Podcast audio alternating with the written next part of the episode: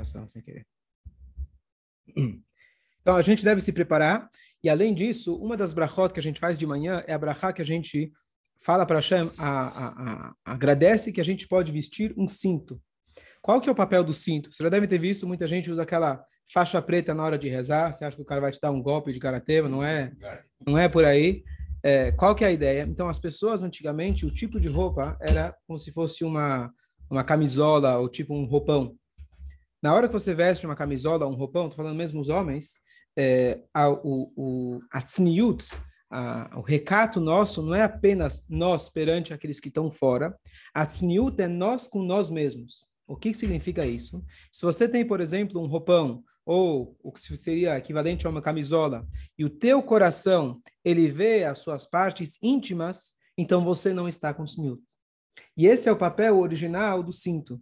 Não apenas segurar a calça, poderia, poderia usar um suspensório, mas especialmente antigamente que não era necessariamente calça e camisa, saia e blusa, sei lá, era às vezes um sobretudo. E esse sobretudo, então, ele está solto no teu corpo. E por isso, então, você coloca essa faixa no meio para ela cobrir, justamente, fazer uma, uma, uma separação entre o seu coração e as suas partes íntimas. Essa é a origem do cinto. E a pessoa deve usar um cinto, então, na hora de rezar. Hoje, que as nossas roupas são normalmente diferentes, então a gente já tem vários outros elásticos, a própria calça, ou etc., que isso já faz esse papel, teoricamente não tem obrigação. Mas, se continua, deve fazer questão, dentro do possível, de colocar um cinto, e aqueles ainda que fazem questão de colocar esse garfo por cima, que seria para, digamos assim, de maneira mais exposta, lembrar desse costume da gente colocar essa separação total. Mas a ideia é essa.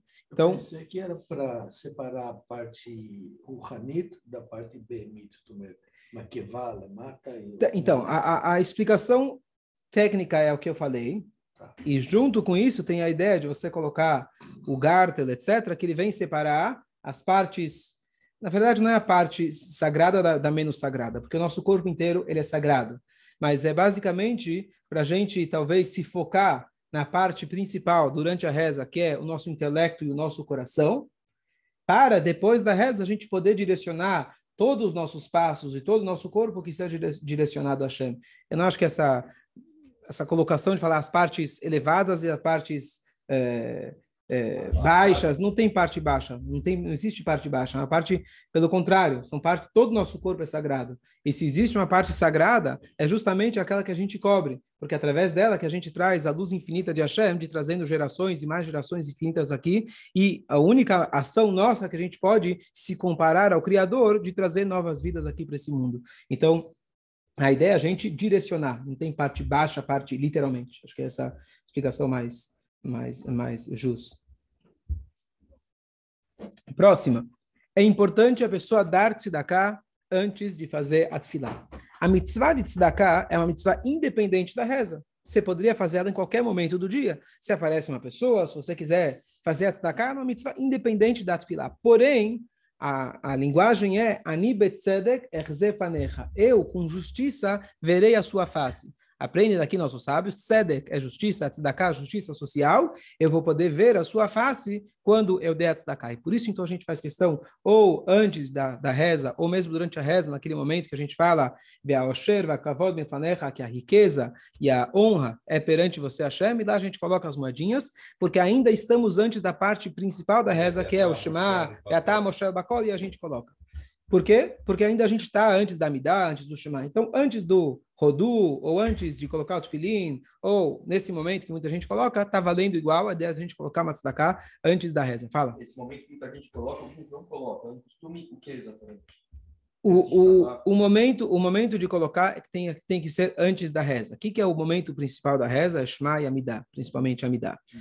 Então, existem costumes diferentes. Uns que colocam antes de colocar o tefilin, do tzitzit, estão juntando uma mitzvah com a outra, tzedakah, tefilin, talit, etc. Tzedakah, talit, tefilin, reza. Outros fazem questão de colocar nesse momento que a gente está descrevendo riqueza, falando que Hashem domina tudo, inclusive a riqueza. Então, as pessoas colocam nesse momento. É indiferente. É, uma história muito bonita que o Alter Eber, Shneur de Liad, depois que ele faleceu, ele tinha é, o, o, neto dele, chamado Tzemach Tzedek, o primeiro nome dele era Menachem Mendel, ele era tá, tinha um nível espiritual muito elevado, que mesmo depois do falecimento do avô, ele tinha um contato direto com ele. Ele literalmente tinha uma visão diária do avô dele e o avô vinha estudar com ele. Depois de um tempo, aquilo parou. Era, era neto, neto do, neto do Alter Ebe, filho da filha, filho da filha do Alter Ebe. E aí, e aí ele parou de ter essas visões. E um belo dia ele chega na sinagoga para rezar. E aí ele está chegando na sinagoga, chega alguém e fala, me dá um empréstimo, Rabino, me dá um empréstimo. Eu preciso começar o dia hoje, abrir o, abrir o caixa hoje, começar com alguma coisa, me dá um empréstimo. Ele fala, olha, eu estou indo rezar, na volta eu volto para minha casa e passo-te e te empresto o dinheiro. Ele foi na sinagoga, ele entrou e de repente caiu a ficha, falou para ele, poxa, o Yankale já está precisando do dinheiro, o, o, mercado já abriu, o mercado financeiro já está aberto. Se ele pedir o dinheiro agora, ele vai ter que esperar até eu acabar de rezar. Ele parou, voltou para casa, eventualmente até perdeu o horário da reza, foi e deu o dinheiro para ele. Tá bom? Quando ele chega na sinagoga, ele tem imediatamente a visão do avô dele. Porque essa atitude dele, simplesmente de dar tzedakah, condiz bem com esse passuco. Eu, com justiça, vou ver a sua face. Ele estava vendo a face né, do avô dele, que com certeza incentivava ele para um nível de ascensão espiritual muito elevado, com esse pequeno ato, ato, entre aspas, de se preocupar com outra pessoa, antes de você falar, eu preciso rezar, mesmo que seja algo importantíssimo, e a gente estudou, você não pode fazer várias coisas antes da reza, você não deve se distrair com nada antes da reza, mas para ajudar outra pessoa, você deve fazer. E se a pessoa ou se ele já rezou, não importa se ele não rezou, você tem que, a pessoa está precisando de ajuda, vai lá antes da reza e já ajuda aquela pessoa. Existe uma frase que é, o, quem instituiu ela de se falar foi o Arizal. Tem alguns sidurim que tem, outros não. Que antes do Matovo Alecha Yaakov, a gente fala Hareini Mekabel Alai Mitzvah Eu recebo sobre mim a mitzvah positiva de amar o próximo como a si mesmo.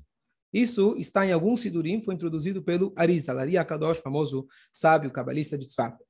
Qual que é a ideia dessa frase? Então, se você fala a frase ou não fala, a ideia é que você deve assumir sobre si o amor ao próximo, dando tzedakah, e além de dar tzedakah, tomando essa resolução. Qual que é a ideia? A ideia é que quando a gente quer pedir algo de alguém, normalmente você traz um agrado primeiro. Como a gente agrada a Kadosh Baruchu, então não existe maior agrado para um pai de ver que seus filhos estão unidos. Não existe maior alegria para um pai de ver que os filhos estão se dando bem. Então, quando a gente vai começar a reza, a gente quer causar um agrado para Hashem. Claro, deve tentar fazer com sinceridade e realmente assumir esse compromisso. A gente declara agora eu não estou com, não estou interagindo com ninguém, estou rezando, mas pelo menos eu vou declarar, tomar essa decisão que hoje meu dia vai ser diferente e eu vou, realmente vou esforçar nessa mitzvah. E aí eu já com essa com essa frase, com essa atitude de dados da cá, eu já abri todos os portões lá em cima para que minha reza ela possa seguir direto. Um, um, Allah não fala isso, Allah fala que a gente deve quando a gente cumprimentar as pessoas de manhã, antes da reza, a gente comentou que você não deve falar as palavras Shalom Aleichem. Shalom Aleichem é um, como se fosse um grande cumprimento, que seria certo um desrespeito para Hashem, porque você está dando boas-vindas para alguém, você ainda nem deu boas-vindas para Hashem, você não começou o teu dia ainda. Então a gente tem aqui, então a gente cumprimenta, às vezes a gente nem fala bom dia, etc, para não ser alguma coisa é, antes ainda da reza, mas falar bom dia se você já fez as brachot, especialmente, não tem um problema. Mas uma coisa é certeza, se você dá um sorriso para alguém antes da reza, às vezes é a maior tzedakah que você pode dar. A gente chega aqui na reza, tá de manhã, a cabeça meio fechada, né, ainda estão tá, acordando, com costuras na cabeça. Se você dá um sorriso, nem que seja falso, mas seja, já é uma tzedakah para muita gente. Como se diz, rir da piada de um tolo também é tzedakah. Então, a gente dá, dá um sorriso, não é nem rir da piada de um todo, estou falando, você dá um, começa um sorriso, dá uma boa sensação para um outro Yehudi, isso é puro Avat Israel. Você dá um sorriso para alguém é puro amor ao próximo. É um dos remédios que as pessoas mais precisam hoje, mais do que dinheiro, é você dá um pouquinho de alegria, um pouquinho de... Você cumprimenta a pessoa, você dá um abraço na pessoa, você mostra um carinho, um amor, isso realmente já dá, um, já dá um outro, uma outra sensação para começar o dia. Mas tem a máscara. Tem a máscara? Eu só tá, tá, tá postando. Você sorri com os olhos. Não, então, é só falar, com o olho tudo bem. Você sabe qual é a diferença? Sorrir com o lábio, sorrir com a boca, você pode ser falso. Sorrir com os olhos, difícil. Então aí, a gente tem que... A máscara nos permite revelar o que está mais por dentro, mais, mais a fundo. Certo? Dúvidas? Próximo.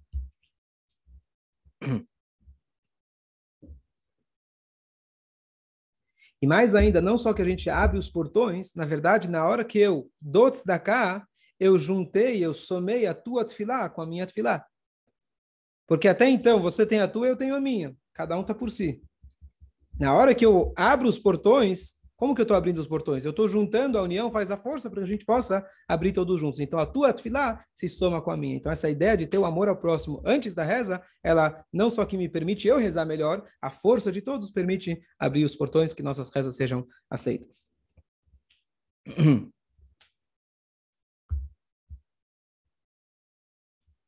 Uma regra especial. Quando a gente se programa aonde a gente vai morar, a pessoa deve já se programar para morar num lugar que tenha um minyan. É super importante ter um minyan. O efeito colateral positivo disso é você viver dentro de uma comunidade. Mas independente de você viver numa comunidade, olhando aqui especificamente nesse conceito de reza, está escrito que uma reza feita com minyan, ela não vai ser recusada. E a gente já discutiu isso várias vezes. Às vezes as pessoas falam, mas eu consigo me concentrar melhor em casa. Pode ser. Às vezes, tem pessoas que se distraem com barulho, na sinagoga pode ser que ele não consegue, etc. Mas o que é garantido quando você está com minyan, a tua reza não vai ser negada. Não só isso. Quando a gente vai, inclusive, sair de férias, que às vezes a gente fala, bom, estou tirando férias, férias da sinagoga, férias de Deus, férias do trabalho, agora pegar um pouco para mim. Isso não existe para um Yehudi. Dentro do possível, você deve tentar se programar, e aí você tem esses lugares de férias onde você tem um minyan lá. Porque pelo contrário, agora que você tem mais tempo, não tem o trabalho, aproveita para rezar com mais calma. Aproveita para rezar sem correr. Tá bom, o Minyan saiu correndo na frente, mas tenta acompanhar ou começar com, com o Minyan, melhor ainda, começa com o Minyan e segue na sua. Se dá para você se programar para ir para um lugar tipo Atibaia, Campos, etc., os lugares que tem o um Minyan, então isso realmente é super importante em qualquer dia do ano, não faz diferença. O meu sogro número dois da Austrália, um rabino, é, é uma coisa muito interessante que eu vi que não, não vi mais de, de, de mais ninguém. Ele, inclusive, ele morava na, na, ele morava primeiro muitos anos na Inglaterra, depois agora ele mora na Austrália. Sempre que ele faz uma viagem, ele se programa para que se cair numa segunda ou numa quinta-feira, ele poder fazer a escala no lugar que ele vai poder sair, ouvir a leitura da Torá e voltar a pegar o próximo voo. Ou ele não viaja nesses dias, e se viaja, ele se programa para não perder uma leitura da Torá com o minyan especificamente leitura da Torá, não é qualquer minyan, quer dizer, uhum. seria dos dias, mas a leitura da Torá, ele faz questão. Eu nunca ouvi de alguém assim tão cuidadoso assim com o minyan nesse nesse nessa escala de é, parar no meio e ir até a sinagoga, mas ele se programa para isso. Então a gente levar em consideração quando a gente viaja ou quando a gente vai voltar do trabalho, chegar a tempo de voltar para o minyan, rezar com o minyan, isso é algo super importante, que isso vai permitir que a nossa reza ela é, ela vai ser garantida, que ela vai ser ouvida. Além disso, a gente sentiu muito agora com o coronavírus que a gente estava em casa, a diferença que faz quando a gente está em casa e a gente está com o menino. A importância que isso tem socialmente, agora falando, de incrementar, da gente estar tá junto, rezar junto, se encontrar e etc. Como isso realmente já ajuda a gente estar tá mais próximo de tudo isso. Alguém que vive distante da comunidade é muito difícil para ele poder se manter. A gente vê aqui a sabedoria a visão que os sábios tiveram, que depois que o templo foi destruído, eles instituírem que tem um minhado em cada cidade, que tem uma sinagoga onde pessoas se encontram, o que, que seria do judaísmo se não tivesse esse mini templo em cada, em cada cidade? Que se não tivesse essa sinagoga em cada bairro, etc. Isso realmente permitiu a nossa continuidade ao longo de, de todas as gerações. Então é super importante a gente estar tá ligado. Não adianta falar, como alguns falam para mim, eu gosto, Rabino, é graças a vocês, pessoas como você, que o judaísmo continua você, eu te dou dinheiro, vai, vai, vai nessa, eu te apoio. Não, não, essa responsabilidade não é do rabino, nem de ninguém. A responsabilidade é de cada um de nós. Dúvidas? Além disso, a gente deve sempre se cuidar de rezar nos horários corretos. Isso é super importante. Inclusive, o Marcelo me perguntou esses dias, da gente ter sempre, hoje em dia é fácil, você entra na internet, tem um site que se chama, estou te devendo a resposta, maismoney.com mais mai, M-Y, zmanim, que significa horários, Z-M-A-N-I-M, .com, mais money, meushorários.com, e você coloca lá a cidade onde você está, coloca lá o CEP, etc. Ele vai te dizer os horários exatos. A partir de que hora você pode colocar o talit? A partir de que hora você pode colocar o tefilim? Você pode ler o shema, fazer a midá. Qual é o prazo máximo? Que isso sim, a gente deve também levar em consideração. O prazo máximo para a leitura do shema, o prazo máximo para a leitura da midá e assim por diante. Existe um horário, se shacharit é a reza da manhã, ele deve ser feito durante a manhã e não à tarde. O Shema da noite tem que ser feito a partir do momento que já é de noite. A gente anuncia todos os dias depois de Arvit. Então, esses horários a gente deve seguir.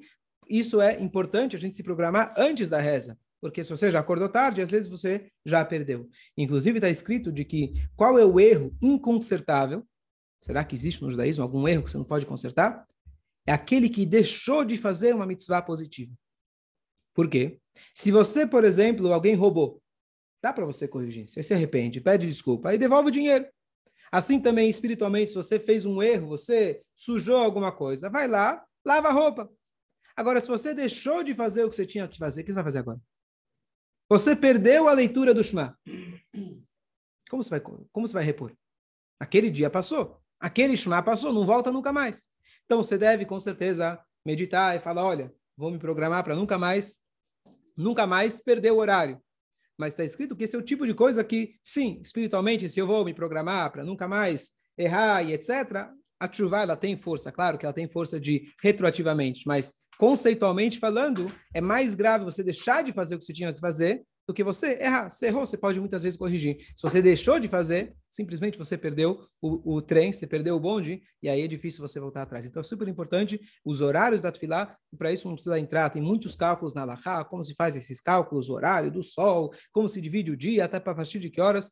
Pega o Luar, olha lá, tem inclusive eu tenho um SMS aqui, que você manda para ele, chama SMS Larav, SMS para o Rabino. Isso vai justamente para o Kolel, a Yeshiva que eu estudei em Israel, depois, já muitos anos depois, com o avanço da internet, eles criaram um, um, um, um fórum de todos os rabinos que estão lá sentados dando o dia inteiro. Você manda qualquer pergunta de qualquer assunto de Allahá e eles te respondem até 24 horas, no máximo. Além disso, automaticamente, já pelo WhatsApp, eles já te encaminham. Ah, não, qualquer pessoa.